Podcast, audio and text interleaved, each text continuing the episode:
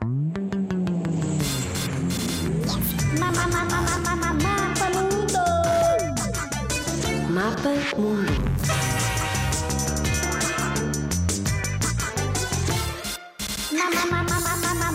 mundo.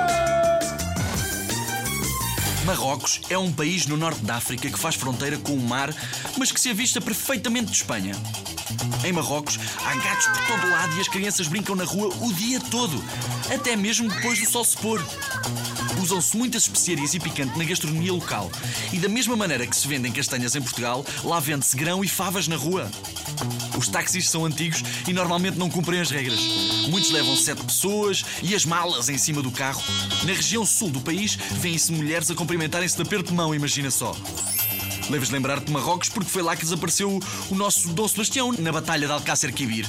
Ah, tu já deves ter falado disso em história.